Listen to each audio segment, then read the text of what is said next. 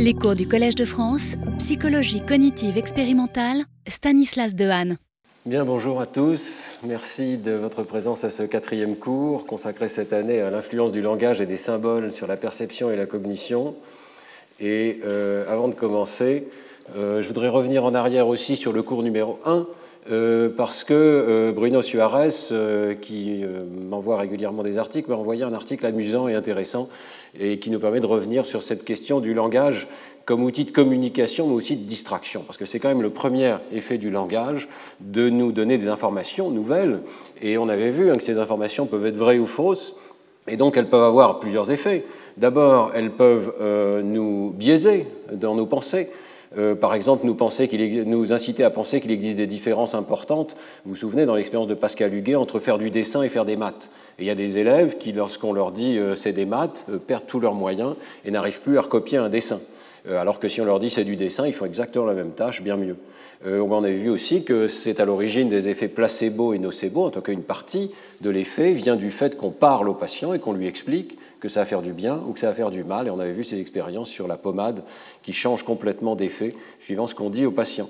Alors euh, j'avais parlé également des effets d'hypnose qui peut diminuer euh, la douleur perçue lorsqu'on distrait le sujet. Il y a à la fois donc un effet d'information et un effet de distraction. Alors Bruno Suarez m'a envoyé ces articles qui sont quand même assez étonnants euh, sur bah, le fait de pousser des jurons lorsqu'on a mal. Euh, typiquement, le capitaine Haddock ici va dire 1000 euh, millions de 1000 sabords, ce qu'on ne dit pas tous, mais euh, lui, en tout cas, c'est ce qu'il préfère dire. Et la question, c'est est-ce que ça a un effet le langage dans ce contexte, le langage très particulier des jurons? Alors c'était un langage tout à fait étrange et peut-être en partie dissocié hein, du reste de la langue. Vous savez qu'il y a des patients qui peuvent être très gravement aphasiques et qui ont encore les jurons. Euh, c'était le cas de Tantan, le patient euh, de, Broca, qui, euh, on, l'appelle comme ça parce qu'il disait tant, tant, tant, il savait guère dire que ça, mais il savait aussi dire sacré nom de Dieu. donc ça faisait partie des choses qui étaient préservées chez lui. Alors, ça n'est pas complètement sans rapport avec ma première diapositive, puisque quand on pousse des jurons, on postillonne également, ce qui est risqué, mais la question c'est s'il y a quand même un bénéfice à pousser des jurons lorsqu'on s'est fait, par exemple, piquer par une guêpe dans une rose. Euh, alors, euh, je vais passer très vite là-dessus, mais pour vous dire qu'il y a quand même une recherche tout à fait étonnante sur ce sujet, avec euh, une personne en particulier, M. Stephens, qui consacre ses publications dans des revues qui sont plus ou moins correctes, mais j'ai trouvé la, recherche authentique et intéressante. Donc on demande à des volontaires qui vont être exposés à un stimulus douloureux, au seuil de la douleur, de pousser d'authentiques gros mots. Alors je vous laisse deviner hein, de quoi il s'agit, c'est en anglais, et on le répète comme ça en boucle comme on fait d'ailleurs quand on se donne un coup de marteau sur le doigt. Et euh, il y a des mots de contrôle qui sont choisis ici, euh, qui ont euh, été choisis par un autre panel de sujets pour leur qualité émotionnelle et distrayante. Par exemple, Fouch, Fouch, Fouch, Fouch, Fouch, ou bien Fitzpipe, pardon, Twitzpipe, qui sont donc choisis comme un contrôle, soit un, dernier mot qui est, qui est neutre. Et le protocole est rigoureusement irréprochable puisque on collecte des données sur les sujets, on leur euh, installe un système qui va permettre de, refroidir, euh, de faire des mesures physiologiques, pardon, et ensuite on va euh, leur placer le doigt dans une eau glaciale à 3 degrés, et on va leur demander de pousser, ben, ça y est, le mot est dévoilé, excusez-moi, hein, et ou ces mots de contrôle, alors qu'ils sont exposés à ce stimulus douloureux. Et les résultats, euh, sont euh, significatifs, donc sachez-le, le langage a un effet dans ce domaine également. Euh, lorsque vous poussez de vrais jurons, c'est la condition qui est ici, par rapport à ces mots de contrôle comme twist pipe, que je ne vous recommande pas, eh bien, vous voyez qu'il y a un double effet. D'abord, vous avez un seuil de douleur qui est, qui est plus élevé, c'est-à-dire qu'il faut plus de temps pour dire ça fait mal, et puis, vous pouvez aussi garder votre main plus longtemps dans l'eau glaciale lorsque vous poussez, poussez ces jurons, sans doute parce que vous êtes distrait euh, au niveau central euh, par, euh, par ce fait-là. Et les auteurs font, ont toute une série d'articles sur cette question, donc il y a une certaine forme de réplication. Je crois que c'est assez suffisamment sérieux pour en parler ici de façon rapide. Mais vous voyez que par exemple, si vous avez des efforts à fournir dans une épreuve d'effort sur un vélo d'appartement, eh bien vous pouvez aussi arriver à faire plus d'efforts si vous poussez des jurons. Je ne sais pas si c'est appliqué dans le Tour de France, mais pourquoi pas, après tout, il y a un petit effet du langage dans ce domaine. Voilà, fin de la parenthèse euh, sur le cours numéro 1. Et euh, je reprends le fil du cours de la semaine dernière où nous avions parlé des interactions entre langage et perception. Alors on rentre plus au cœur des effets worfiens, puisqu'il ne s'agit pas juste de communiquer des informations, ce qui est le but de toute langue, mais il s'agit de se demander si des variations dans une langue particulière affectent euh, la perception. Et aujourd'hui, on va regarder si ça affecte les concepts. Alors, dans le cas de la, perception, j'avais regardé le, cas des émotions et le cas des couleurs, qui est un grand classique. Hein. et notre première conclusion était qu'il y avait une universalité très importante de ces effets. Donc, euh, à travers toutes les cultures, nous avons euh, des euh, variations importantes dans la dénomination de ces domaines. Mais dans la perception, les variations sont extrêmement faibles. Il y a d'infimes variations de perception dans le domaine des couleurs en particulier, on avait vu que la catégorisation de l'espace des couleurs a tendance à se produire avec des points focaux qui sont situés partout euh, au même endroit dans toutes les cultures. Il y a quand même des variations très importantes de vocabulaire, il ne s'agit pas de les nier, hein, et ces différences se traduisent effectivement par de petites variations de la prise de décision perceptive. La prise de décision, c'est l'ensemble de la chaîne depuis la perception jusqu'à la réponse du sujet. Et dans cette chaîne, souvent, il peut y avoir des éléments linguistiques. En fait, les sujets cèdent d'une sorte de recatégorisation, notamment lorsque la tâche est difficile, lorsqu'elle implique un délai, lorsqu'il s'agit d'une tâche de mémoire. Dans ce cas-là, ça aide, euh, ça peut aider en tout cas, mais ça peut aussi biaiser les sujets de euh, ne pas rester au niveau perceptif, mais de recatégoriser l'information au niveau linguistique, de dire c'est un bleu que j'avais vu, et donc d'être biaisé par cette, euh, par cette étiquette. Et on avait vu hein, que toutes ces expériences, et ce sera encore le cas aujourd'hui, pour trouver des effets worfiens, se placent au niveau du seuil, c'est-à-dire choisissent des stimuli qui sont extrêmement ambigus, le plus proche possible du seuil, et à ce moment-là, on voit un tout petit effet de modulation par les étiquettes euh, linguistiques. Donc on peut dire que le langage fonctionne comme une sorte d'outil cognitif supplémentaire. Il ne, ne, fait pas basculer massivement la perception. On n'est pas radicalement différent parce qu'on parle une langue différente, mais on a de petits biais perceptifs qui sont éliminables la plupart du temps lorsqu'on interfère avec euh, le domaine linguistique, par exemple en faisant blablater le sujet. Vous vous souvenez, ces tâches interférantes de mémoire de travail verbal enlèvent la plupart du temps les effets perceptifs. Alors aujourd'hui, on va poser la même question au niveau des concepts. Est-ce que pour des concepts de plus haut niveau, euh, d'espace, de, temps, de rythme, de genre, euh, masculin-féminin, est-ce que nous sommes influencés par la structure de notre langue? On va poser exactement cette question-là. Mais avant de commencer, je voudrais euh, revenir sur cette question, donc savoir qu'est-ce qui se passe quand on interfère avec la langue. Si cette vision est correcte, une fois qu'on enlève le module linguistique, eh bien, on devrait rester avec des modules perceptifs, des modules de concept, qui sont très largement inchangés, qui sont peut-être très légèrement modifiés, modulés, mais largement inchangés. Alors c'est une prédiction très simple, c'est que euh, si on est aphasique, à l'âge adulte en tout cas, eh bien, on pourrait avoir une perception strictement normale, par exemple des couleurs, et aussi des concepts strictement normaux. Et je vous montre ici euh, cette c'est Tom Lubbock, qui a écrit un livre euh, qui est assez intéressant, euh, tout récent, qui s'appelle Jusqu'à nouvel ordre, je suis vivant. Euh, le titre vient du fait qu'il apprend qu'il a une tumeur, que c'est très grave, qu'il va mourir rapidement, et en fait il, meurt au bout de, deux ans, si je me souviens bien. Et donc il raconte, c'est un écrivain, il raconte sa mort, il raconte sa rencontre avec tout ce, monde médical, etc. c'est surtout ça le sujet du livre, mais il parle aussi du fait d'être un écrivain et de perdre sa capacité de parler. Et à la fin du livre, euh, vrai dire, le livre s'amenuise progressivement et on voit effectivement cette, incapacité d'écrire qui survient. Euh, mais euh, il décrit aussi quelle est sa pensée. Et pour lui, il y a une distinction majeure entre langage et pensée. À nouveau, ce n'est pas le cœur du livre, mais quand même, il dit les choses de façon assez claire. Mon langage pour décrire les choses du monde est très petit, très limité. Mes pensées, quand je regarde le monde, sont vastes, sans limite et normales, les mêmes que depuis toujours. Pour lui, il pense toujours de la même manière. Et euh, il dit ça quelques semaines, si je me souviens bien, avant de décéder de cette tumeur qui a vraiment donc réduit massivement son langage. Il écrit ce livre avec l'aide de sa femme. Hein, et euh, il dit Mon expérience du monde n'est pas réduite par l'absence de langage, mais est essentiellement inchangée. C'est curieux. C'est curieux parce qu'avant, dans le livre, il dit ah, Je vais certainement perdre de tas de capacités de pensée, etc. Et ça n'est pas le cas pour lui. Alors, est-ce que c'est vrai? Est-ce qu'on peut objectiver ce sentiment subjectif? Il est possible qu'il ne s'aperçoive pas qu'il ait perdu euh, certains éléments de pensée. Hein. Alors, euh, il y a plusieurs articles qui portent sur cette question. Je vais vous en montrer quelques-uns. D'abord, puisqu'on était sur le thème de la couleur, si on perd les mots de couleur, est-ce qu'on perd forcément aussi les catégories de couleurs Si on est Worfien, on devrait faire cette prédiction.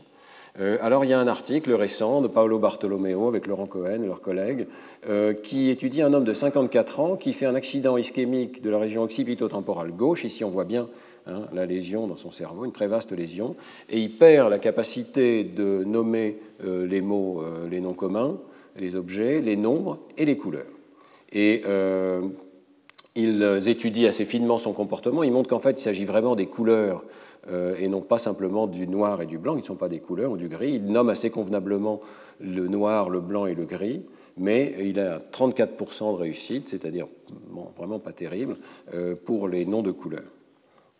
Alors, ils étudient en IRM et ils parviennent à proposer une sorte d'explication pour le fait que cette lésion conduise à la perte de la dénomination des couleurs. Il y a à la fois euh, la perte d'une région gauche ici qui devrait s'activer chez les sujets normaux, on le voit en bleu ici, lorsque on présente des euh, images colorées par rapport à des images en niveau de gris, en noir et blanc. Donc euh, cette région ne s'active pas chez le patient, seule une région droite s'active chez le patient, dans l'hémisphère préservé ici.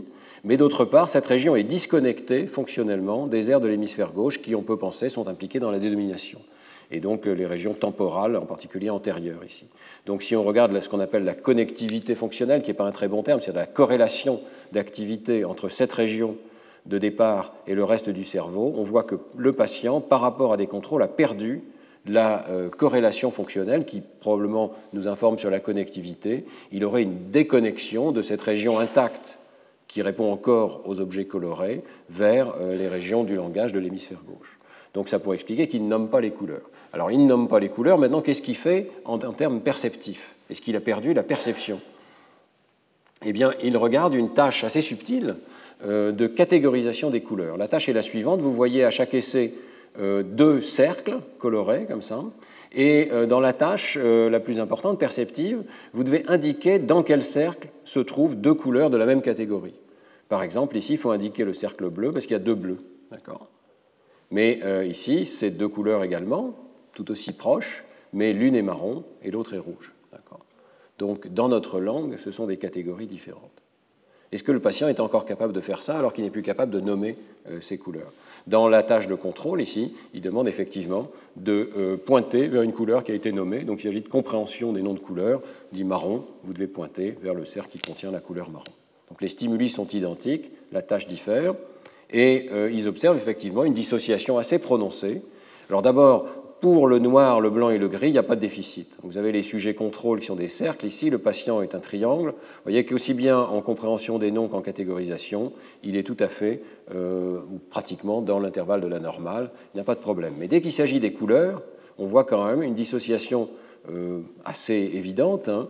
Euh, il a cet énorme déficit de compréhension des noms de couleurs, donc il est très en dessous des sujets contrôle pour ce qui est de pointer vers le, cercle qui contient la couleur qui a été nommée, comme marron ici, mais il est à peu près pas trop loin de la normale. Vous voyez que ce n'est pas parfait, hein, ce n'est pas une dissociation aussi complexe qu'on pourrait le souhaiter, mais disons qu'il a encore des capacités assez largement préservées pour indiquer lequel des cercles contient deux catégories de couleurs différentes. Donc euh, on peut penser que euh, ces régions euh, occipito-temporales droites qui sont encore intactes peuvent peut-être suffire peut-être en conjonction avec d'autres, hein, peut-être des régions frontales, suffire encore à connaître les catégories de couleurs, même lorsqu'on est aphasique ou anomique euh, pour euh, les noms de couleurs. Euh, cette étude est intéressante, elle n'est pas tout à fait conclusive, parce qu'on ne sait pas, d'abord vous voyez qu'il y a quand même un petit déficit, hein, qu'on pourrait objectiver s'il y a peut-être plus de sujets contrôle ici, donc il est vraiment à la marge des sujets contrôle. Peut-être a-t-il vraiment perdu quelque chose, peut-être a-t-il perdu un petit peu de cette catégorisation?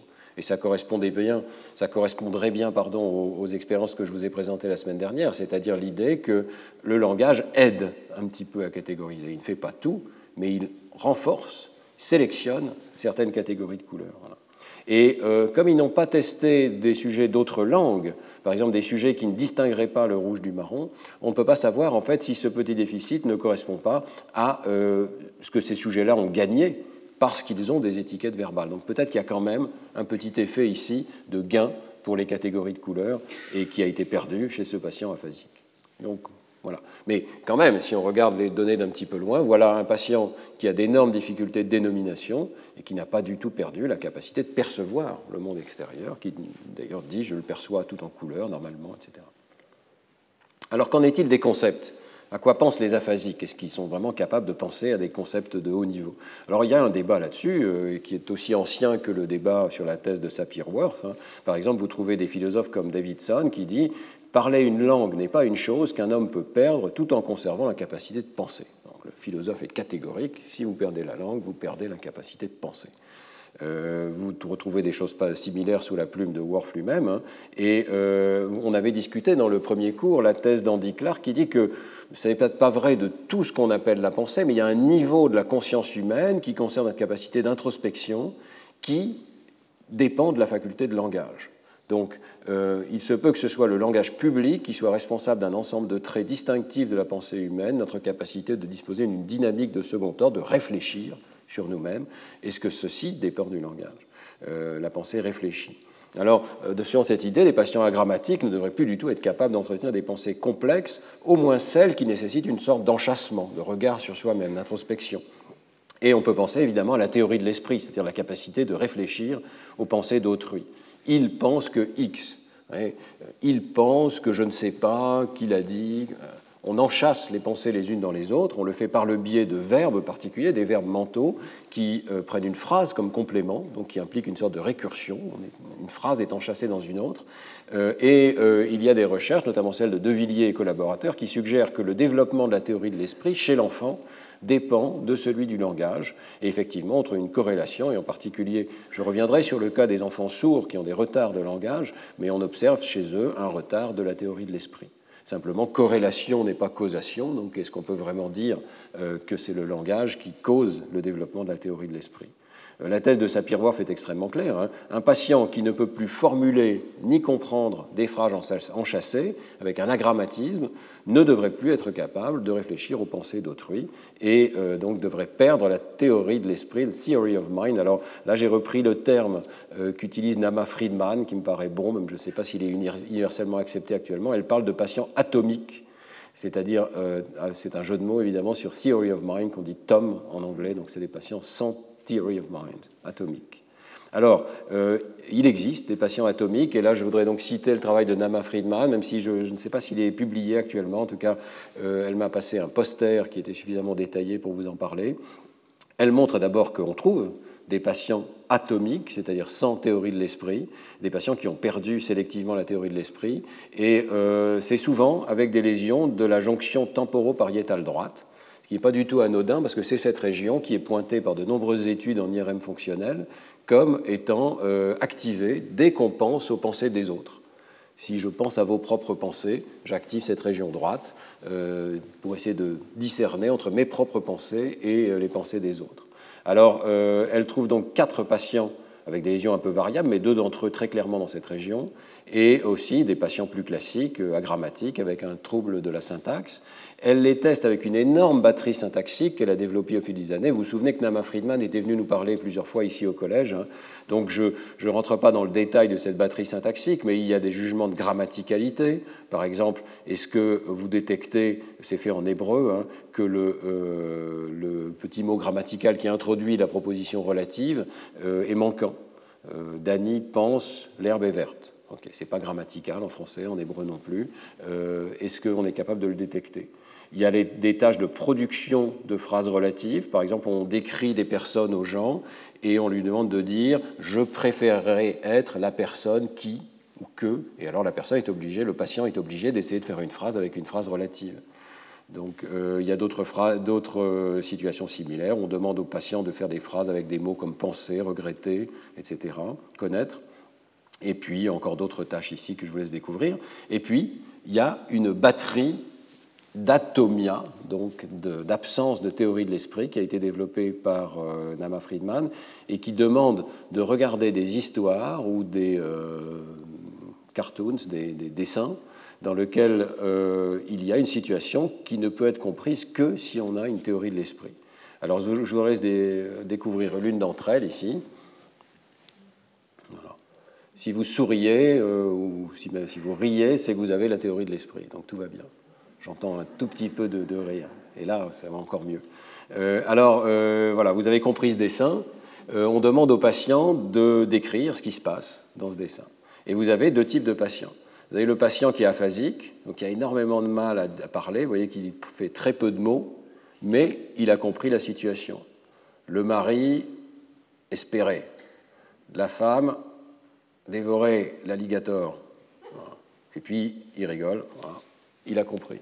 Et là, on peut essayer d'objectiver, hein, c'est pas facile, hein, c'est pas une batterie qui est extrêmement euh, facile à, mesurer, je dirais, mais enfin, euh, on peut voir que bien qu'il ait un manque des phrases pour décrire convenablement la scène, il a compris la situation. Alors voyons ce que fait l'autre patient ici, qui est donc atomique, qui a des problèmes de théorie de l'esprit.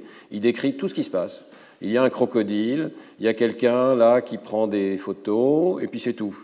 Il n'y a pas une autre personne? Si, il y a une femme, et il y a le gars qui prend sa photo, puis il y a le crocodile qui a l'air d'une sorte de jouet, euh, elle est dans la rivière, et ça ne lui fait pas peur qu'il y ait un crocodile. Donc le gars n'a rien compris. Euh, il, est, capable de décrire la situation, mais il n'a pas compris de quoi il s'agit. Euh, voilà. Alors, lorsque vous faites passer cette batterie donc à ces patients qui ont été identifiés au, préalable, hein, vous voyez qu'il y a une double dissociation. On peut très bien être gravement aphasique, agrammatique, et euh, comprendre encore les pensées des autres à 97% est correct. Euh, ou l'inverse, on peut être, euh, on peut produire encore des phrases très complexes, mais ne rien comprendre à l'esprit d'autrui. Autrement dit, donc, des patients qui ont une aphasie ou un agrammatisme relativement pur, évidemment ça dépendra de la taille de lésion, etc., mais ils peuvent très bien encore comprendre les pensées d'autrui. Alors l'existence de dissociation de ce type est très fréquente dans l'étude de l'aphasie. Et par exemple, il peut y avoir aussi préservation de l'arithmétique mentale. Donc on peut tout à fait être encore capable de faire des calculs, éventuellement des calculs algébriques assez complexes, alors qu'on euh, ne maîtrise plus euh, le langage. Euh, c'est l'objet de très nombreuses études de Rosemary Varley en Angleterre, et elle a décrit par exemple ce patient qu'on connaît par ses initiales, SO, qui était un professeur de sciences, qui est devenu très gravement aphasique et agrammatique. Vous voyez l'étendue de la lésion ici. Euh, dans la convention neurologique, elle est indiquée à droite, mais c'est une lésion de l'hémisphère gauche qui affectait le langage, hein, en compréhension comme en production. Et euh, c'est une personne qui est vraiment euh, pratiquement ce qu'on appelle une aphasie globale, c'est-à-dire qu'elle ne peut plus prononcer un seul mot autre que bonjour et hello et bye. Voilà. Donc elle est au niveau du hasard avec les phrases sémantiquement réversibles, dans lesquelles la syntaxe joue un rôle essentiel pour comprendre la phrase. Et en dépit de ce déficit majeur, euh, ce professeur est encore capable de résoudre des problèmes arithmétiques, y compris des problèmes arithmétiques qui ne sont pas triviaux. Par exemple, on vous demande 2b fois 5b égale 7b au carré. Est-ce que c'est vrai ou est-ce que c'est faux? Bon, c'est faux, mais ce n'est pas évident. Hein. Euh, et puis, euh, ils injectent volontairement dans les nombreux, vous voyez, tous les problèmes qui ont été posés ici, pour lesquels à chaque fois le pourcentage de réussite du patient est entre parenthèses, et la plupart du temps, il est nettement au-dessus du hasard, voire parfait. Hein. Euh, il y a des problèmes dans lesquels il y a une syntaxe enchâssée, c'est-à-dire que si vous effectuez le calcul linéaire sans tenir compte des parenthèses, eh bien vous vous tromperiez. Comme c'est le cas ici, 2a moins c moins 3c plus 7a, je vous laisse faire le calcul de tête, donc hein, moins 2c ici, donc 2a plus 2c, donc 9a plus 2c, d'accord? Mais si vous faites le calcul linéaire, vous vous trompez. Eh bien, euh, le patient réussit. Donc le patient a encore la notion d'enchâssement, alors qu'il ne l'a plus dans le domaine du langage. Il y a des échecs intéressants. Je reviendrai dans le dernier cours sur la question des nombres et des calculs, donc c'est une petite anticipation, mais vous voyez que la multiplication et le traitement des fractions ont l'air de poser des problèmes à ce patient. Et on verra que la multiplication dépend du langage, dans une grande mesure, dans la mesure où on apprend les tables de multiplication par cœur, on les apprend avec l'aide du langage. C'est encore cette idée du langage comme support. On peut s'en passer, on peut faire des calculs complexes sans langage mais ça aide d'avoir la table de multiplication bien stockée dans sa mémoire verbale, et c'est ce que font la plupart des gens, et c'est ce qu'on apprend à l'école. Donc, ça pour dire qu'on peut très bien penser euh, de façon très complexe en étant aphasique, hein, et euh, les données de Rosemary euh, Verlet, qui sont des données chez les patients, convergent très largement avec les données d'IRM fonctionnelles, je vous en montrerai dans le domaine des mathématiques, qui montrent des dissociations donc entre les réseaux du langage parlé ou écrit, très souvent localisés dans les aires classiques de l'hémisphère gauche, hein, la région temporale le long du sillon temporal supérieur, et puis euh, la région de Broca, la région frontale inférieure gauche.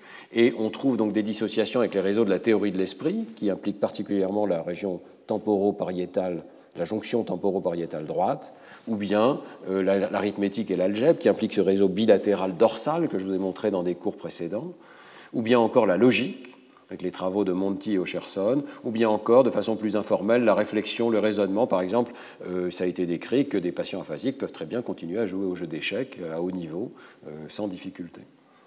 Et il s'agit bien d'une double dissociation, c'est-à-dire qu'on trouve euh, des effets dans les deux sens. Hein.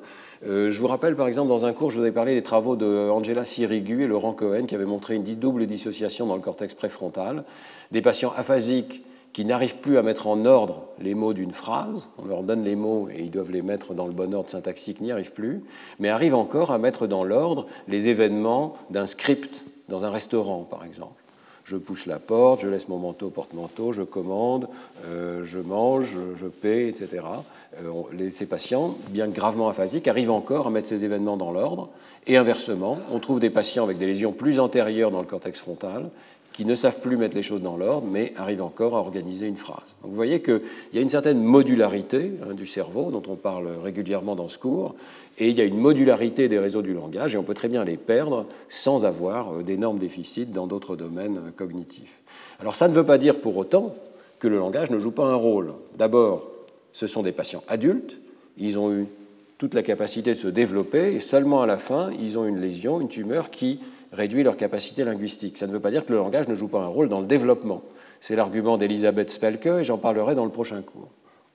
Et puis, deuxièmement, l'organisation d'une langue particulière peut moduler subtilement les représentations non verbales. Donc on ne perd peut-être pas tout, ça c'est la thèse de Worf forte, à mon avis, est réfutée par ces données, mais euh, on euh, reste peut-être avec de tout subtils effets de modulation linguistique, et c'est ce qu'on va regarder aujourd'hui, donc dans le domaine du rythme, de la perception du genre pour les êtres vivants et les objets, et puis surtout dans le domaine de l'espace et du temps, qui sont des domaines très abstraits, on va voir qu'il y a des petites influences du vocabulaire dont on dispose euh, pour les nommer, qui varient selon les langues. Alors, je commence donc par l'histoire de l'ordre des mots. Vous savez que l'ordre des mots euh, varie euh, suivant les langues, varie de façon assez radicale. Hein. Dans euh, la langue française et dans les langues qu'on dit branchantes à droite, right branching, euh, on les appelle aussi head first, c'est-à-dire tête première, parce que la tête de la phrase vient presque toujours avant le complément. Par exemple, en français, vous dites manger un morceau sur la table, mère de Jean. Vous voyez qu'à chaque fois, la tête vient avant le complément. Homme qui vient, si le complément est une phrase, une proposition relative. Et euh, il y a d'autres langues qui ne font pas ça, qui font presque exactement l'inverse.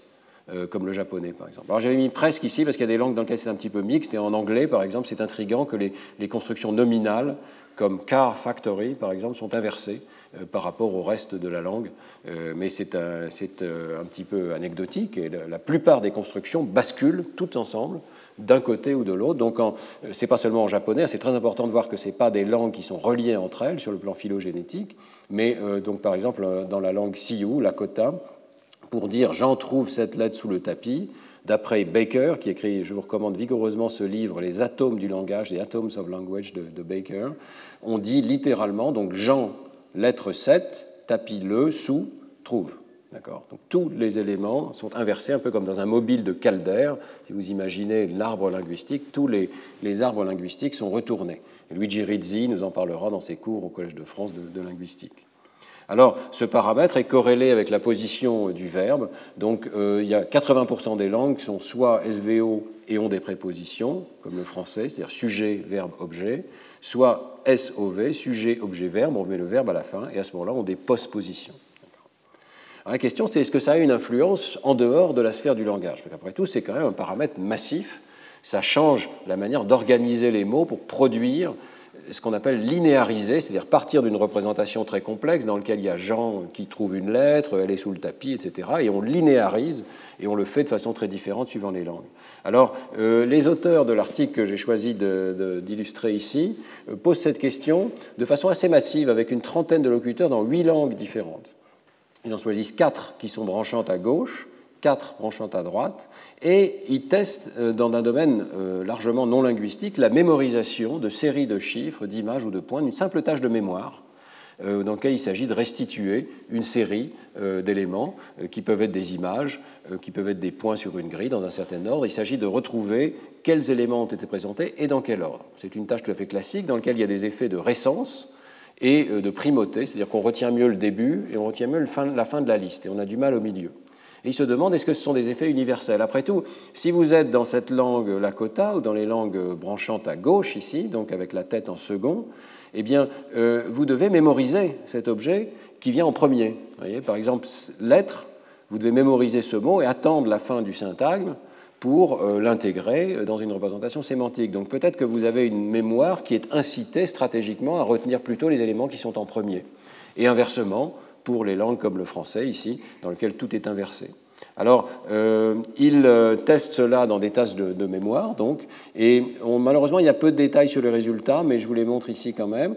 Euh, c'est un des graphes de l'article. Vous avez donc, ils ont catégorisé la réussite des sujets, donc le nombre d'essais corrects, suivant que les objets ont été présentés en début de liste ou en fin de liste. Et en mélangeant, hein, si j'ai bien compris, les chiffres, les images et les points, malheureusement, on n'a pas les résultats séparés. Mais donc, ça, c'est le début de la liste, ça, c'est la fin de la liste. Et vous voyez qu'à une exception près, toutes les langues qui ont la tête à gauche ont un petit peu une mémoire un petit peu meilleure du début de la liste, et toutes les langues qui ont la tête à droite ont une mémoire un petit peu meilleure de la fin de la liste. Là encore, hein, ce sont des effets minuscules. Vous voyez que tout ça survient au milieu d'effets génériques, et ils ont cette courbe d'effet de, de récence et de primauté qui est complètement universelle, mais il y a un tout petit peu de stratégie légèrement différente. Et est-ce que cette stratégie se traduit par des changements de la perception des rythmes également? C'est la question qui est posée dans cet article plus ancien d'Annie Patel avec Iverson et Uguchi. Euh, après tout, il y a une corrélation entre l'ordre des mots et la prosodie au niveau des clauses. Alors, euh, ce n'est pas complètement intuitif, mais lorsqu'on a une langue avec euh, la, tête première, comme le français et l'anglais, à ce moment-là, on met l'accent sur la fin. Donc, par exemple, en anglais, the book.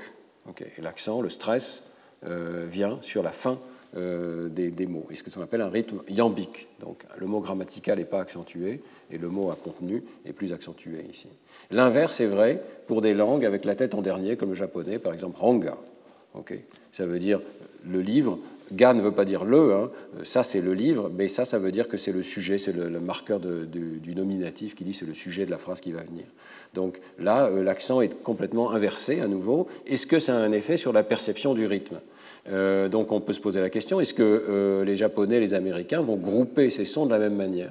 Ça, c'est une, étude très intéressante. Vous voyez, on va présenter ici des sons complètement ambigus, dans lesquels il y a une alternance, par exemple ici, d'un son long et d'un son court, long, court, etc.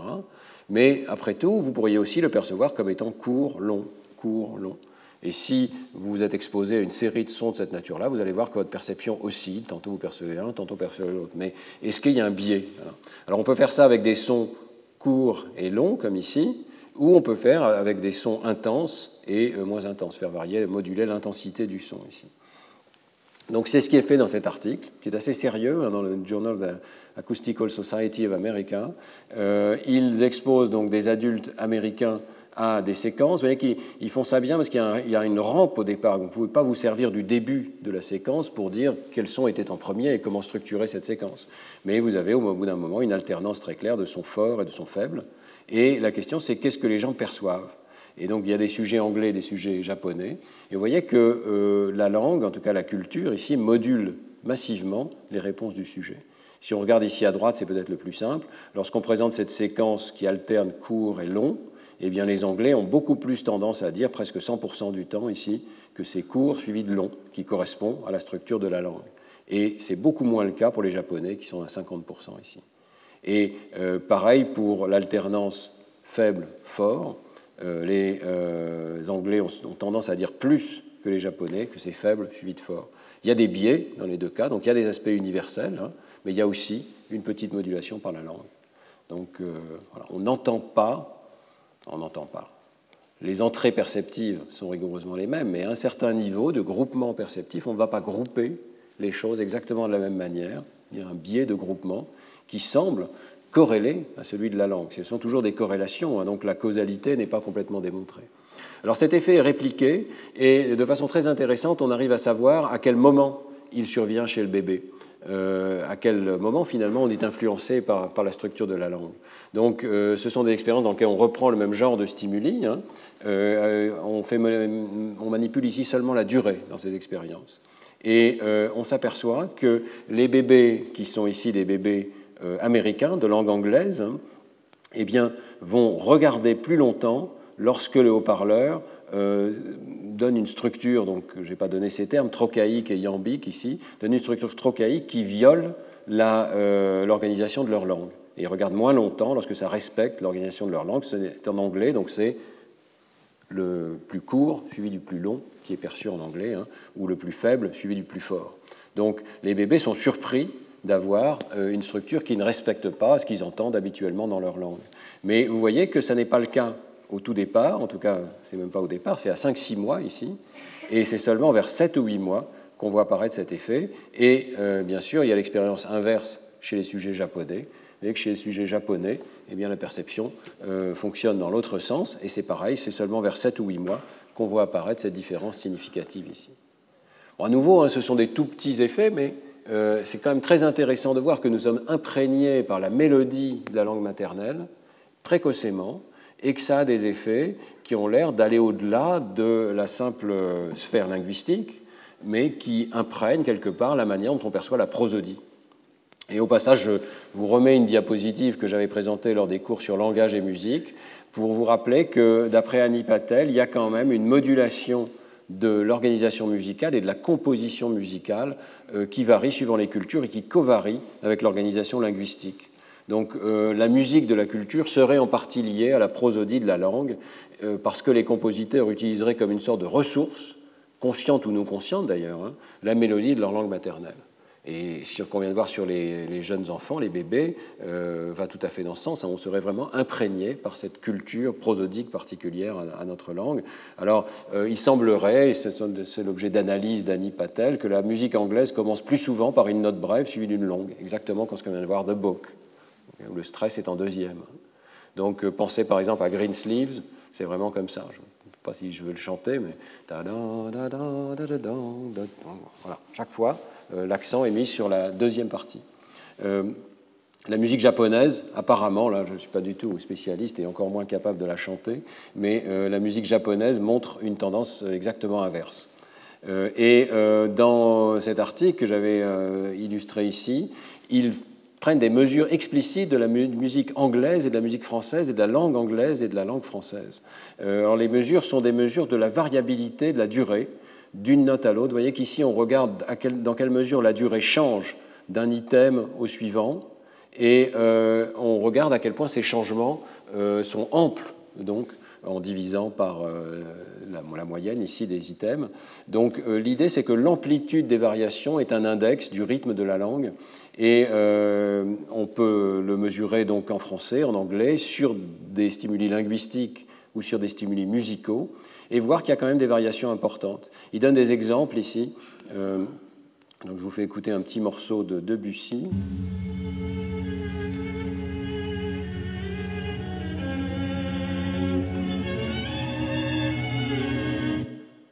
Donc l'idée, c'est qu'à la fois dans les excursions de fréquence et dans les excursions de durée, il y a une modulation lente, faible, alors que si vous écoutez de la musique anglaise,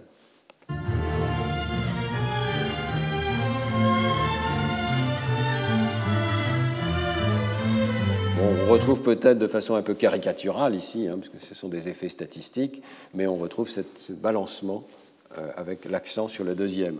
Alors, euh, ils font toutes ces mesures et ils observent effectivement qu'il euh, y a une corrélation entre ces mesures donc, de rythme et d'excursion dans la mélodie et d'excursion dans le rythme, et que vous voyez, la langue anglaise et la musique anglaise ont tendance à être plus proches, et la musique anglaise et la langue pardon, la musique française et la langue française ont tendance à être proches également.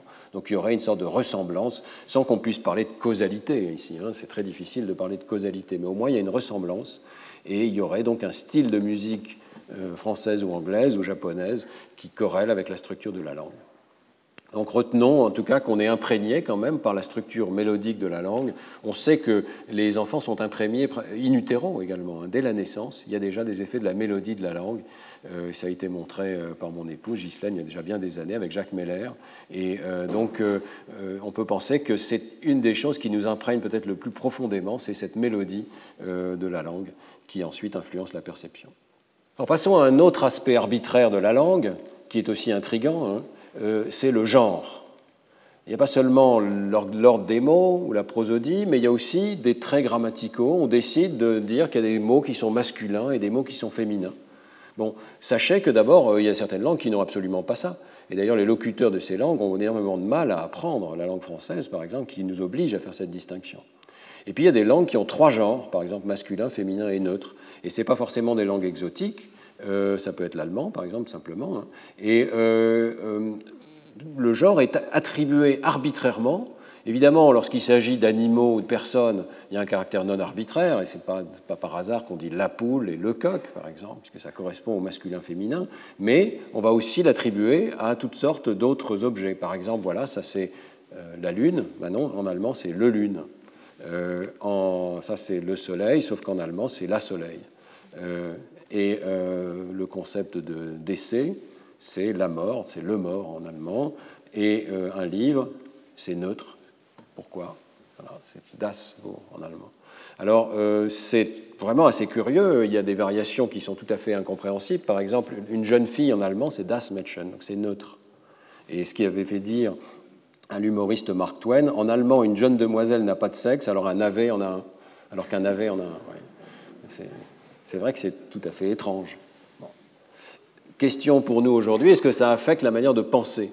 Est-ce qu'on pense vraiment à la Lune comme quelque chose de féminin parce qu'on est français ou quelque chose de masculin parce qu'on est euh, allemand? Eh bien, euh, ça a été étudié donc, par un certain nombre d'auteurs. Il y a beaucoup d'articles sur la question qui sont bon, assez faibles, je dois dire. Celui-ci est un, peu, un peu mieux que les autres. Il pose vraiment la question au niveau sémantique en demandant à des sujets des jugements de proximité sémantique. Donc on va donner euh, une triade de mots euh, au sujet, ça peut être des Anglais, des Italiens ou des Allemands, et on va leur demander, choisissez les deux qui vous paraissent les plus proches. Donc là, c'est moi qui ai pris trois mots, hein, girafe, singe, castor. Euh, est-ce que parce que le singe et le castor sont tous les deux masculins, alors que la girafe, c'est la girafe, féminin Est-ce que vous allez juger plus souvent que le hasard que singe et castor vont ensemble, toutes choses égales par ailleurs, donc en essayant de maîtriser la, distance sémantique hein. et euh, ils ont un effet assez net du genre, d'abord en italien, c'est la première expérience. Donc ils comparent des locuteurs de l'italien et de l'anglais, et ils trouvent que euh, les Italiens ont tendance à grouper plus les Anglais les mots qui ont le même genre. Donc dans mon exemple, ce serait le singe et le castor en français, par exemple. Mais vous voyez qu'ils ne le font que pour les noms d'animaux. Et déjà, ils ne le font pas pour euh, les objets euh, inanimés. Donc ça veut dire qu'on euh, ne transpose pas ce concept de masculin-féminin, on le traite vraiment comme un trait arbitraire, et lorsqu'on fait des jugements sémantiques, ben, ça n'affecte pas notre jugement des objets inanimés. Alors même pour les animaux, ici, vous voyez, j'ai marqué net effet du genre, je ne sais pas si je devrais, parce que l'échelle, vous voyez, est extraordinairement compacte. Le hasard, c'est 33%. Donc euh, on est un tout petit peu biaisé, une fois de plus, dans une tâche où c'est ambigu, toujours la même idée, hein. on est un tout petit peu biaisé par la langue ici.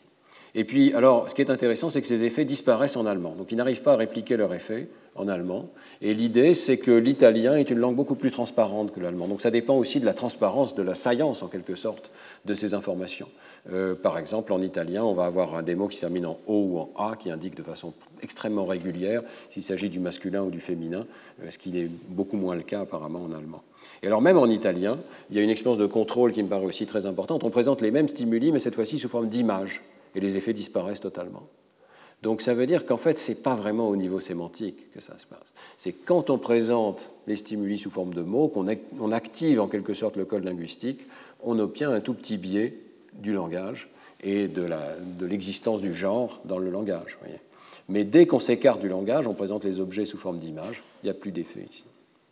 Donc non, on n'est pas biaisé massivement par le fait que notre langue a un genre, c'est un, objet grammatical qui est utile pour la communication verbale. Euh, on, est un tout petit peu biaisé lorsqu'on est forcé d'utiliser les mots, mais ça n'influence pas profondément nos représentations sémantiques des images. En tout cas, les effets, là, ont l'air d'être beaucoup moins évidents que peut-être ceux du rythme qu'on discutait il y a une seconde.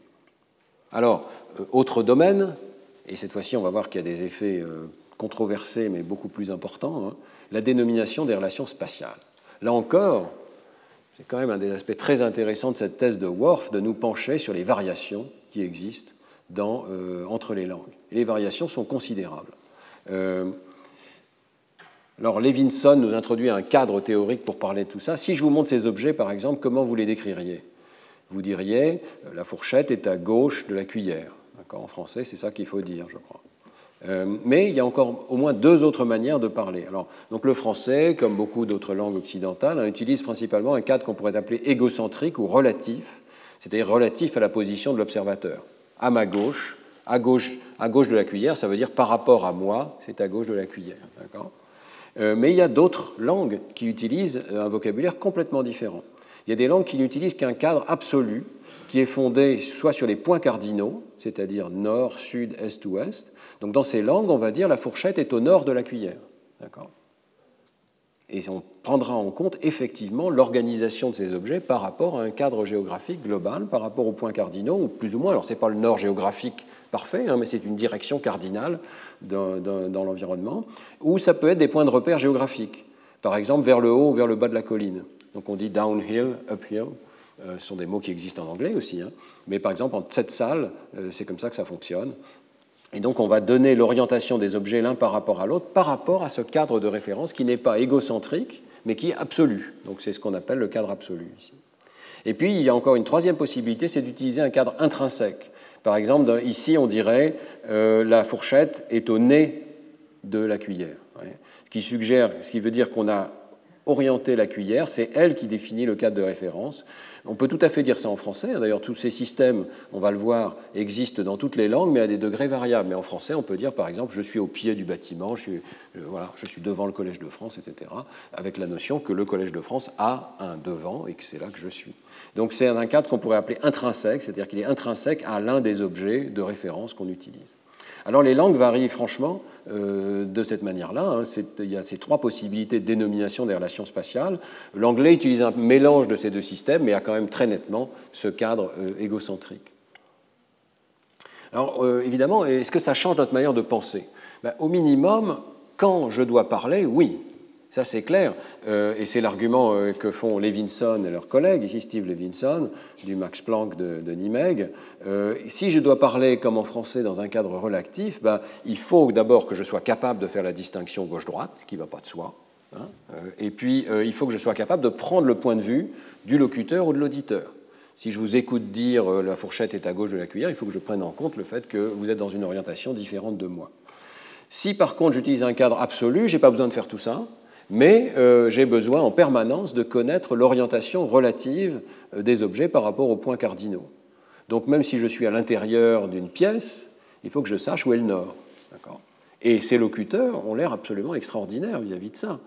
Euh, il y a des exemples relatés dans tous ces articles de Steve Levinson d'un Indien d'Amazonie ou d'Australie, d'un aborigène d'Australie, qui se retrouve dans une chambre d'hôtel et qui dit tourne le robinet du nord. Parce qu'il sait encore dans la chambre d'hôtel, alors que c'est une ville nouvelle pour lui, il sait encore où se trouve le Nord, il en a besoin pour parler dans sa langue. C'est nécessaire d'avoir ce cadre euh, avec des points cardinaux pour pouvoir parler dans ces langues. Et puis, euh, dans le cas du, cadre intrinsèque, où je dirais la fourchette est au nez de la cuillère, eh bien à ce moment-là, il faut s'accorder sur quel est l'axe principal de l'objet, où est le devant, où est le derrière, et il faut que tout le monde soit d'accord là-dessus. Donc il y a une autre forme d'orientation de l'attention. Donc d'après Steve Levinson, ben, le simple fait de parler ces langues va induire une sorte de cadre euh, de pensée, un cadre attentionnel qui va changer notre manière de traiter l'espace. Et Steve Levinson fait partie des Worfiens un petit peu radicaux, hein, qui pensent vraiment qu'on pense de façon complètement différente, euh, suivant qu'on utilise euh, l'une ou l'autre de, ces langues. Alors, qu'en est-il réellement? D'abord, donc, regardons les expériences que propose Steve Levinson et ses collègues. Il y en a vraiment toute une série. Hein. C'est quand même une recherche très impressionnante, euh, cross-linguistique, euh, cross-culturelle, avec des, expériences qui sont menées dans des, sites euh, difficiles d'accès. Donc, c'est vraiment une recherche considérable. Alors, voilà un exemple de tâche. on montre au sujet une carte avec des points. Je vais revenir en arrière, voilà, ici. Donc, on montre à ce sujet une carte sur laquelle il y a des objets. Et on va enlever la carte, on va le tourner de 180 degrés et on va lui demander de choisir quelle était la carte qui lui avait été présentée. Alors, euh, vous, vous allez choisir cette carte-là. Mais peut-être un locuteur d'une autre langue va choisir une autre de ces cartes. D'accord? Et par exemple, si euh, c'est l'orientation absolue par rapport au nord qui compte, vu que le nord est toujours ici vers le haut, bah, c'est cette carte-là qui est la bonne réponse. Donc c'est à nouveau et comme toujours dans cette recherche warfienne, une tâche ambiguë. On ne dit pas vraiment au sujet ce qu'il doit faire, les instructions euh, sont un peu floues, et on regarde ce que les gens font. Et que font les gens Ici, donc, c'est une comparaison du hollandais à Nimeg versus du Tsetzal euh, au Mexique. Et vous voyez qu'il y a quand même une assez grosse différence. Alors, pratiquement 100% des Hollandais ici choisissent la solution relative, ce que vous feriez tous. Et euh, ici, par contre, il y a une proportion non négligeable de locuteurs du Tseltal qui, pardon, euh, qui choisissent la solution absolue, donc qui tiennent compte de l'orientation géographique et de où se trouve le nord. Donc c'est curieux. Autre exemple, et on va avoir quatre tâches différentes qui toutes convergent. Hein. Ici, vous devez mémoriser l'organisation des objets, retenir ça en mémoire, on les enlève, on fait tourner de 180 degrés, et sur une autre table, vous devez disposer les objets comme vous vous en souvenez. C'est pas mal, c'est une tâche non verbale et euh, elle peut être faite avec des locuteurs de n'importe quelle langue, même non éduqués, etc. On n'a pas besoin d'éducation pour faire cette tâche. On comprend très facilement ce qu'il faut faire. Mais il y a deux manières de répondre. Il y a la manière qui serait absolue ici, par rapport au nord, le poisson est par là, le crabe, la coccinelle, ou bien par rapport à la personne, donc cadre relatif, je les dispose de la gauche vers la droite ici. Eh bien, euh, je pense que vous vous doutez du résultat. Hein. Là encore, euh, donc deux euh, groupes de sujets et de langues très différentes.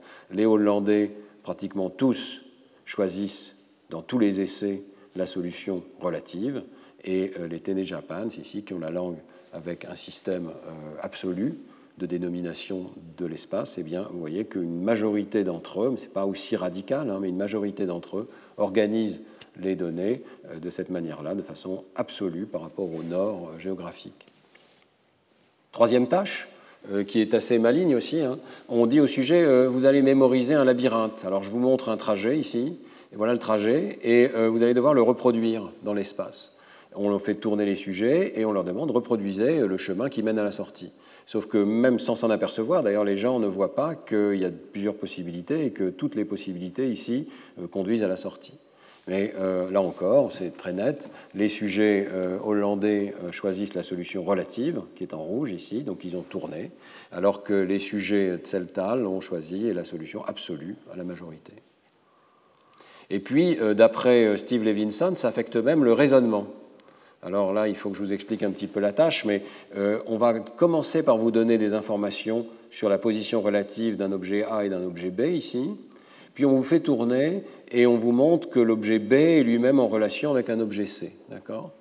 Et euh, enfin, on vous fait retourner vers la table de départ, il n'y a plus que l'objet A, et on vous dit mais où est-ce que vous mettriez l'objet C? Donc c'est une tâche d'inférence transitive où on a la relation AB, la relation BC, on vous demande de déduire la relation AC. D'accord? Donc tâche classique, sauf qu'ici, il y a deux réponses possibles. Essayez de faire la tâche dans votre tête, donc vous recevez cette information-là, puis on vous change d'orientation et vous recevez cette information-là, vous allez dire, ah bah, l'objet rose, il est à droite du jaune. Et comme le jaune est à droite du vert, bah, je vais mettre le rose à droite du vert. Donc la solution relative, c'est celle-ci, et c'est celle que choisissent l'immense majorité des sujets hollandais ici. Oui, mais comme les objets sont espacés, ici, la solution absolue, ce n'est pas celle-là. C'est de dire, ah oui, l'objet vert, il, disposerait bien ici au milieu, et à ce moment-là, le rose, il est de l'autre côté. Et donc, euh, je vais choisir cette solution-là. D'accord? Et effectivement, les locuteurs du Tseltal choisissent l'autre solution. Et chacun est persuadé d'avoir raison, bien entendu. Hein. Donc c'est quand même intéressant, euh, on a des tâches ambiguës et les sujets basculent dans une interprétation ou dans l'autre. Est-ce que c'est pour autant des effets worfiens Alors euh, là, il y a un débat. Et il y a un article remarquable de Lee et Gleitman en 2002 qui s'appelle Turning the Tables euh, Language and Spatial Reasoning qui dit non, il faut retourner les tables au sens métaphorique, hein. euh, ça ne marche pas comme ça. En fait, ce sont des effets assez banals et euh, il présente des critiques assez fortes de ce travail qui finissent par conclure que non, c'est pas vrai qu'on pense complètement différemment. Alors, quelles sont les critiques? D'abord, il faut bien voir que les conditions de test ne sont quand même pas exactement identiques dans toutes ces cultures. Imaginez de faire ces tests chez les aborigènes d'Australie. Hein. Alors, il va falloir trouver une table, où, etc. Bon, euh, la critique de Gleitman, c'est que en fait, les Occidentaux euh, sont souvent testés à l'intérieur, dans le laboratoire, alors que les non-Occidentaux sont souvent testés en extérieur. Bon, après, euh, Levinson dira c'est pas toujours le cas, mais enfin, vous allez voir que ça a un effet quand même majeur. Donc, Laila Gleitman et ses collaborateurs testent des sujets américains en extérieur, ou même en intérieur, mais en ouvrant les rideaux de la fenêtre du laboratoire, et ça change tout. Donc ici, on a une expérience où les sujets ont été testés dans un laboratoire, mais soit la fenêtre était fermée par des rideaux, soit la fenêtre était ouverte et on voit clairement qu'il y a une sorte de landmark, la, bibliothèque ici qui est juste devant, soit testé en extérieur sur une pelouse qui fait face euh, à des bâtiments importants aussi. Et vous voyez que sans être aussi radicaux que les résultats de Levinson, les résultats changent quand même massivement. Donc d'abord, ce n'est pas tout à fait vrai que tous les sujets euh, choisissent toujours la solution euh, relative. Hein. Mais en plus, vous voyez que les extrêmes ici, le nombre d'essais absolus, sont modulés fortement par le fait d'être à l'extérieur, à l'intérieur mais avec la fenêtre ouverte, ou à l'intérieur et avec les rideaux fermés. Donc on peut, dans une certaine mesure, moduler les résultats des sujets occidentaux euh, par des, phénomènes de ce genre-là, euh, on peut penser que euh, la pragmatique est assez différente. Ici, c'est une autre manière de moduler les résultats des expérimentaux. On met une table, exactement comme avant, et on doit se tourner vers l'autre table. La seule différence, c'est que dans une des conditions, il y a un point de repère. C'est ce petit objet qui est choisi parce qu'il est symétrique, donc il ne donne pas d'indication d'orientation particulière, mais juste le bout de la table. Donc le bout de la table est clairement marqué par un objet particulier eh bien ça suffit à faire basculer les résultats des sujets américains d'un biais relatif à un biais absolu. Donc ce n'est pas vrai que les sujets américains ne sont pas capables de penser en termes géographiques ils sont tout à fait capables de penser en termes géographiques, et chacun d'entre nous, on est capable de penser en termes géographiques. Ce qui se passe, d'après Gleitman, c'est qu'on a toutes ces possibilités en tête, et euh, on choisit l'une ou l'autre en fonction de la pragmatique. Alors, il y a un deuxième article dans lequel il montre effectivement, ça c'est peut-être le plus important, que ces fameux sujets euh, locuteurs du Tseltal, euh, ils sont aussi capables de basculer dans une interprétation relative. Donc, eux non plus ne sont pas limités par leur langue. Ils sont capables de penser autrement. En fait, euh, Gleitman dit, ben, si vous allez à New York, vous allez avoir un cadre de référence euh, absolu. Hein. On va vous dire euh, c'est uptown ou c'est downtown sur les termes qui sont utilisés spontanément parce que la géographie s'y prête bien. Et il y a aussi crosstown, d'ailleurs, qui est l'axe orthogonal. Hein. Et donc, dans la langue américaine, on a aussi des termes comme ça lorsque c'est approprié pour la géographie. Donc, en fait, la première chose à retenir, c'est que la tâche est ambiguë et que dans ce cas-là, la pragmatique du langage joue un rôle très important. Qu'est-ce que le gars veut que je fasse?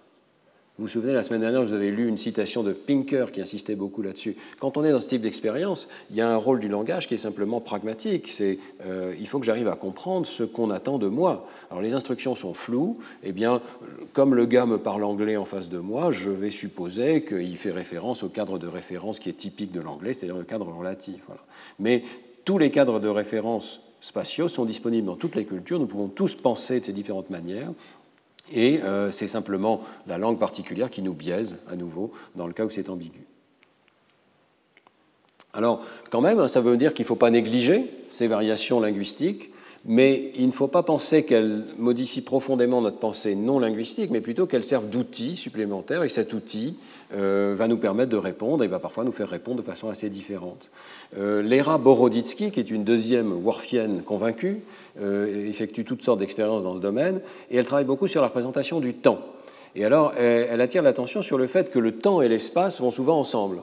Et dans beaucoup de langues, sinon toutes les langues, la métaphore spatiale euh, est utilisé pour parler du temps. Euh, c'est le cas en français. Euh, on va dire, par exemple, le plus dur est derrière nous. J'espère que vous ne pensez pas ça en ce moment pour parler de ce cours, mais c'est vrai qu'on a passé la moitié du cours. Donc le plus dur est derrière nous. Pourquoi derrière? Le temps est derrière nous. L'avenir est devant nous. L'élection est encore loin devant nous, etc. Alors on pense à la fois en termes de devant, derrière, enfin en tout cas on s'exprime comme ça, et puis on s'exprime aussi de, la gauche vers la droite. Hein. Typiquement, le temps dans notre culture s'écoule de la gauche vers la droite ce qui est sans doute une influence aussi de, la direction de l'écriture. Bah, il faut savoir que ce n'est pas le cas partout. Et euh, dans certaines langues, euh, il y a des variations importantes dans la manière d'exprimer le temps. Euh, par exemple, on peut parler du chinois. en chinois, on utilise l'axe horizontal, comme en anglais, donc de la gauche vers la droite, mais on utilise aussi l'axe vertical. Et il y a un morphème, alors je vais essayer de le prononcer, shang, et avec l'accent descendant, et xia, euh, qui sont donc deux morphèmes qui sont utilisés pour dire en haut, au-dessus pour Shang, mais euh, en bas, en dessous pour Xia, et qui sont employés aussi pour parler de l'ordre des événements des semaines ou des mois. Par exemple, les événements qui surviennent tôt ont tendance à être Shang, et les événements qui surviennent plus tard ont tendance à être Xia. Autrement dit, euh, le mois dernier, c'est le mois du dessus, hein, et plus le temps s'écoule, plus les choses descendent, et donc le mois prochain, c'est le mois du dessous. Bon, donc c'est un système qui est quand même assez différent euh, du nôtre, et on peut se poser la question est-ce que ça influence les réponses des sujets chinois? Donc les Beroditsky montrent une expérience assez amusante où euh, on va tester si l'axe horizontal et l'axe vertical sont interprétés de façon différente, comme des métaphores du temps, euh, en anglais et en chinois. Alors, elle présente des photographies de Woody Allen. Donc voilà, imaginez vous voyez une première photographie de Woody Allen, et puis une deuxième, et vous allez devoir dire si elle vient après ou avant la première. Donc là, après, d'accord. Il est plus vieux. Bon. Euh, alors, euh, l'astuce, c'est que vous avez des boutons pour dire avant ou après. Vous pouvez dire avant, après, gauche-droite, ce serait peut-être le plus naturel pour nous, mais vous pouvez aussi dire avant avec la main droite et après avec la main gauche, et vous pouvez éventuellement organiser les boutons verticalement, et à ce moment-là, c'est le haut pour dire après, le bas pour dire avant, ou bien éventuellement l'inverse, d'accord? Donc il y a toutes ces combinaisons. Et ils s'aperçoivent qu'il y a une différence assez importante entre euh, les Chinois et les Anglais ici, locuteur du mandarin versus locuteur de, de, la langue américaine. Hein.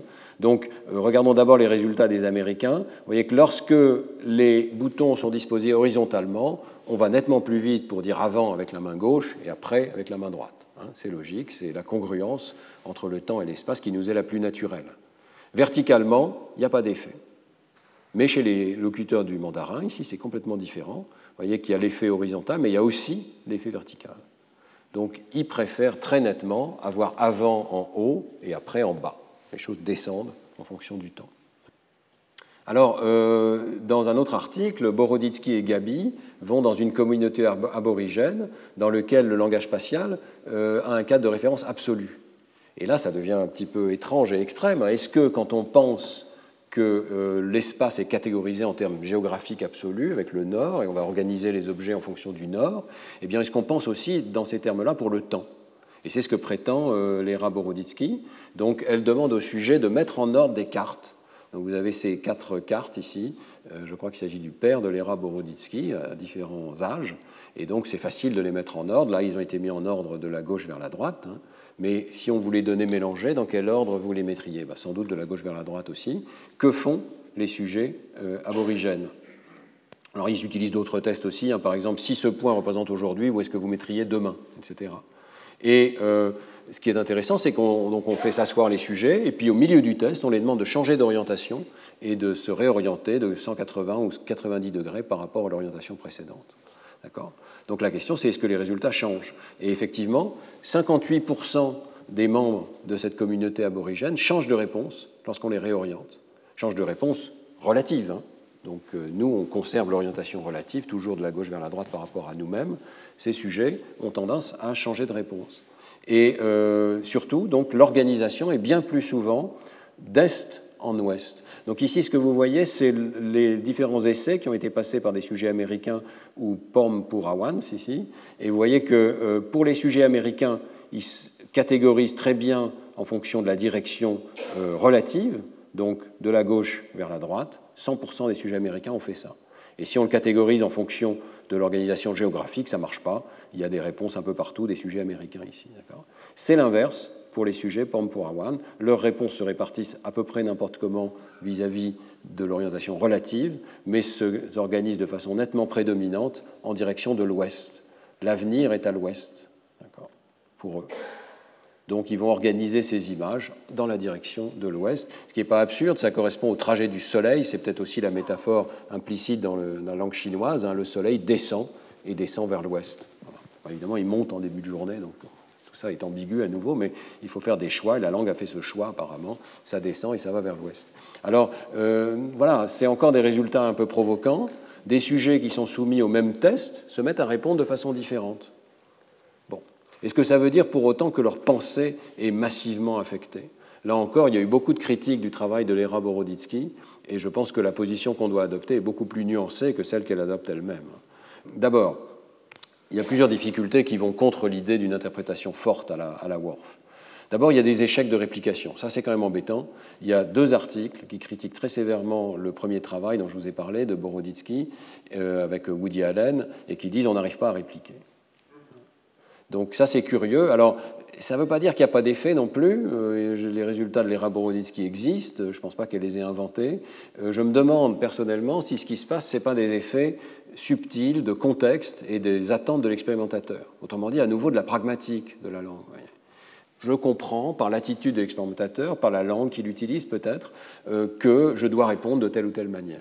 Ce serait très intéressant de refaire ces tests en gardant les sujets constants, peut-être que des participants américains, mais en changeant l'expérimentateur et peut-être un expérimentateur qui, lui, parle le chinois, un expérimentateur qui, lui, parle la langue américaine, et voir si on peut avoir des biais comme ça. Euh, ça a été rapporté dans d'autres expériences de sciences sociales. Je crois qu'on sous-estime l'effet des attentes des expérimentateurs sur les résultats qu'on peut obtenir dans ce type de tâches qui sont ambiguës, hein, rappelons-le. Alors, euh, d'autre part, euh, l'ERA Boroditsky elle-même montre que ça n'est pas un empêchement de la pensée, c'est pas parce qu'on a ce cadre spatial qui nous fait penser autant qu'on est empêché de penser autrement. Et donc on peut tout à fait apprendre au sujet à changer de perspective. Et ça m'évoque aussi les expériences que j'avais moi-même menées sur la perspective pour les nombres. Vous savez que l'effet SNAR que j'ai découvert il y a une trentaine d'années, c'est le fait qu'on a tendance à mettre les petits nombres à gauche et les grands nombres à droite. Donc on pense aux nombres en termes d'une organisation spatiale de la gauche vers la droite. Et c'est un très fort effet, très automatique sur les temps de réaction dans un contexte strictement numérique, non verbal, etc. Mais si je vous demande de penser au nombre comme une horloge, eh vous pouvez inverser cet effet. À ce moment-là, les petits nombres sont à droite et puis les nombres plus grands tournent autour vers la gauche comme ça. Et donc, là encore, ce n'est pas un cadre absolu, c'est une sorte de, référence, mais on peut en changer. Je rappelle toujours que dans ces expériences, on a affaire à des données corrélatives et non pas causatives. Donc, il est tout à fait possible et je pense que quand on y réfléchit, c'est peut-être plausible, que l'environnement géographique impose plutôt un cadre de référence géographique, par exemple avec le Nord. On peut imaginer dans les communautés aborigènes, il faut parfois parcourir des dizaines ou des centaines de kilomètres pour changer de village ou trouver des ressources naturelles. C'est assez logique de penser dans un cadre géographique euh, orienté, comme ça, avec des points cardinaux. Et à ce moment-là, peut-être on se met à en parler dans la langue. Donc la causalité, si cette interprétation est correcte, est complètement inversée. Hein. Ce n'est pas la langue qui impose la manière de penser, c'est la manière de penser dans un environnement qui est ce qu'il est, qui va inciter la langue à adopter telle ou quelle euh, structure. Donc, pour conclure sur ce point du temps et de l'espace, hein, et je voudrais encore vous présenter une autre expérience après, c'est clair qu'il y a d'importantes variations cross-culturelles dans les cadres de référence, et surtout des variations dans la manière de parler de l'espace et du temps. Et ça, il ne faut pas les nier. Et ces variations corrèlent avec les stratégies que les sujets utilisent pour organiser leur pensée. Donc il faut l'avoir à l'esprit, parce que dans des tâches on ne réfléchit même pas qu'elles peuvent être ambiguës, hein, elles sont ambiguës et les sujets vont répondre différemment. Et par ailleurs, le temps est presque toujours nommé par des caractères spatiaux, alors que c'est pratiquement jamais l'inverse. Hein. Donc on utilise la métaphore de l'espace euh, comme cadre pour le temps. Donc on peut penser qu'en en fait, on a tous des systèmes de coordonnées multiples, qu'on trouve d'ailleurs avec une histoire évolutive très ancienne dans d'autres espèces animales, y compris les rats et les souris. Hein. Euh, donc euh, l'existence de, coordonnées géographiques multiples certaines égocentriques, certaines allocentriques, est très bien démontrée sur le plan neural, maintenant dans des circuits différents du cerveau, hein. et que euh, ces cadres de référence sont donc en petit nombre, sans doute innés, accessibles à tous les êtres humains, continuent d'être accessibles tout au long de la vie, hein, mais les langues et les cultures modulent et sélectionnent parmi l'espace des possibles un petit sous-ensemble qui suffit à nommer le monde extérieur. Ça ne veut pas dire qu'on n'est pas capable d'apprendre un nouveau système, ça ne veut pas dire que notre pensée est limitée, mais elle est en quelque sorte biaisée par ce cadre linguistique. Alors je voudrais terminer en vous montrant une dernière variation qui rentre bien dans cette euh, interprétation. C'est la variation dans ce qu'on appelle le support, le contenu et l'ajustement. Alors, qu'est-ce qu'on veut dire par ces termes? C'est extrêmement simple. On parle de support en anglais euh, versus containment euh, quand on oppose les mots sur versus les mots dans. D'accord Donc, vous dites la clé est sur la table, la, table supporte la clé. C'est ça qu'on veut dire. La, clé est dans la tasse, ça veut dire la clé est à l'intérieur d'un autre objet, la tasse. Euh, ça peut paraître évident, on a l'impression qu'on ne peut pas parler autrement, sauf qu'il y a des langues qui en parlent autrement et euh, notamment euh, donc, le coréen, distingue plutôt la nature de la relation, l'ajustement de la relation.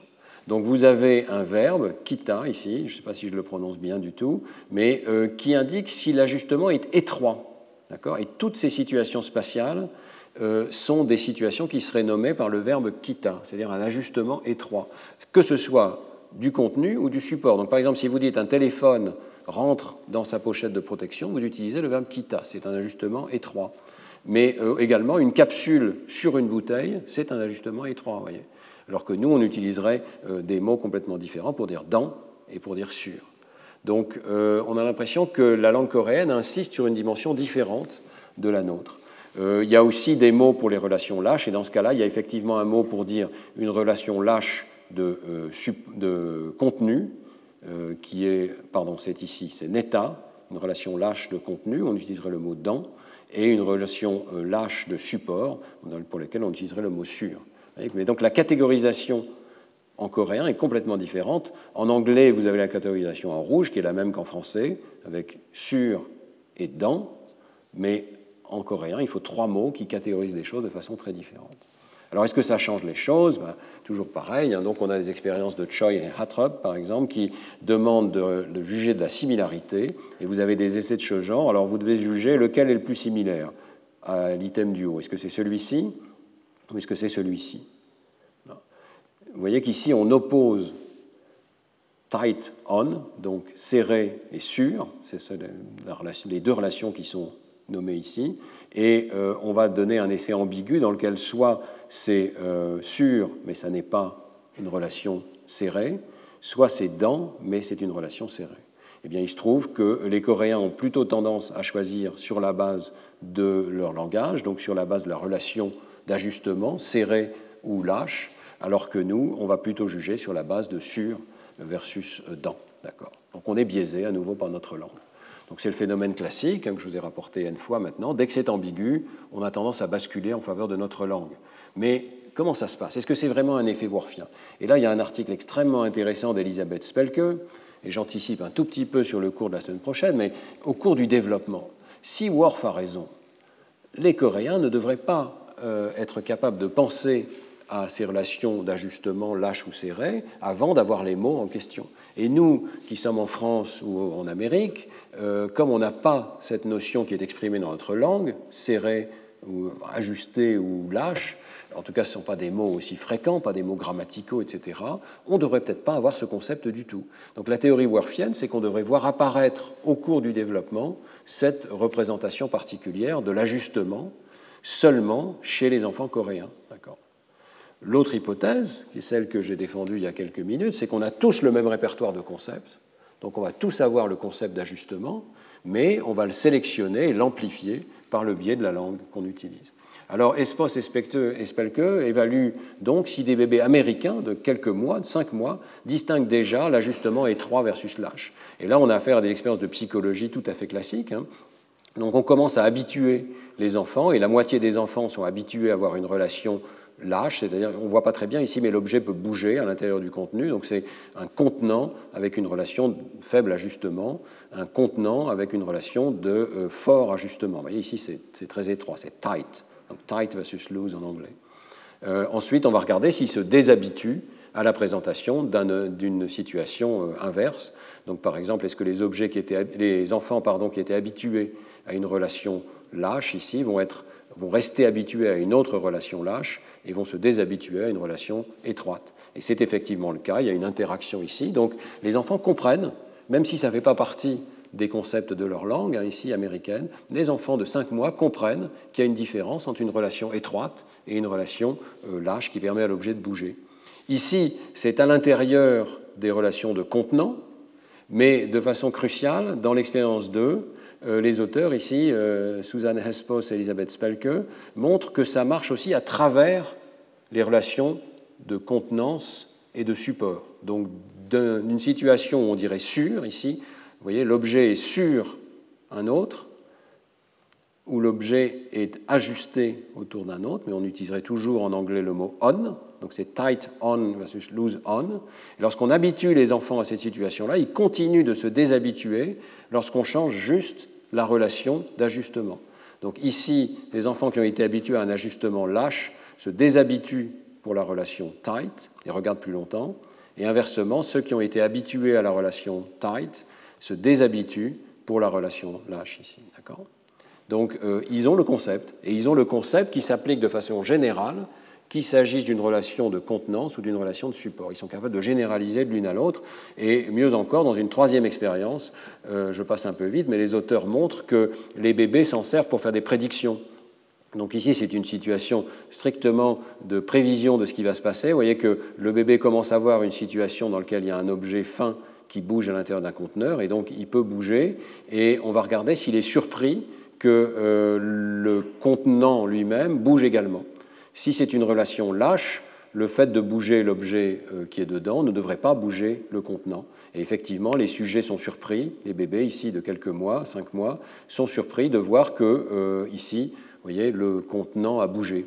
inversement, si c'est une relation étroite, alors quand on bouge l'objet du haut, bah, celui du bas devrait bouger aussi. Et effectivement, maintenant, les bébés sont surpris de voir que l'objet du bas euh, n'a pas bougé. Donc, voilà, n'a pas bougé en même temps que l'objet du haut. D'accord? Donc c'est une situation typique des travaux d'Elisabeth Spelke. Les bébés comprennent la physique du monde extérieur, mais ils comprennent sur la base de relations pas seulement sur versus dans, qui sont exprimées en anglais, mais aussi sur la base de relations d'ajustement étroit versus large, qui sont importantes hein, pour la physique, est-ce que les objets se touchent étroitement ou pas, et euh, ceci avant d'apprendre aucun de ces mots, et dans une langue qui n'aura pas de distinction entre l'ajustement lâche et l'ajustement étroit, au moins au niveau grammatical, dans, dans les, termes de base de l'expression des relations spatiales. Donc, pour être très clair, et ce sera ma dernière euh, conclusion, hein, dans tous ces domaines, ce n'est pas parce que la langue n'exprime pas un concept qu'on ne peut pas le penser. C'est la première point. Et on peut être gravement aphasique et arriver à continuer à penser. On peut ne jamais avoir appris une relation euh, lexicale et néanmoins la penser convenablement. La langue ne fait que sélectionner parmi des dimensions non verbales qui sont multiples, qui sont très nombreuses, et on choisit un certain nombre de dimensions qui vont être exprimées dans la langue. Et puis les autres, ce n'est pas qu'elles ne peuvent pas être exprimées, mais on va devoir utiliser des adjectifs ou des circonlocutions. On va devoir parler autrement et peut-être de façon un peu plus longue, mais on peut toujours euh, traduire euh, d'une langue à l'autre ces concepts parce qu'en fait on dispose du même ensemble de concepts de base. Euh, on ne fait que sélectionner et porter l'attention.